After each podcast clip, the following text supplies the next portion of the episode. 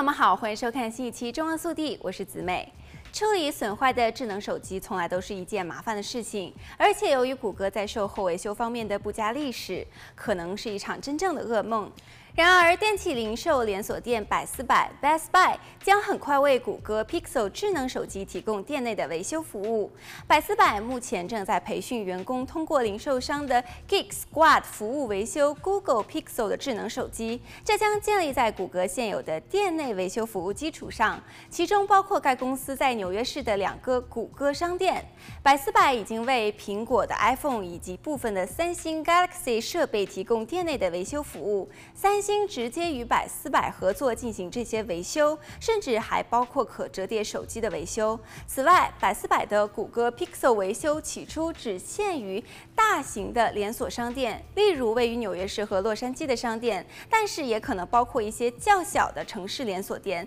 但是并不会马上遍及全美国。而这些维修服务最快将于九月份启动。至于维修费用，尽管目前尚未获得百思百的服务详情，但是根据百思百的公司列出的三星 Galaxy 系列手机和 iPhone 的维修费用，屏幕更换费用通常是在二百三十美元左右，或者是更高，而电池更换的费用则是低于一百美元。具体的价格取决于设备，而百思百的会员则可以获得百分之二十的折扣。接下来来看下一则消息。一项新的研究称，只需要二十二人就能够建立火星殖民地。研究还发现，某些性格可能不太适合去其他的行星殖民。研究人员表示，该模拟观察了四种不同性格的人，以了解其如何与不同性格的人互动，其技能、压力和恢复力。研究人员发现，反应灵敏、善于交际、和蔼可亲的人可以在火星殖民地顺畅的工作，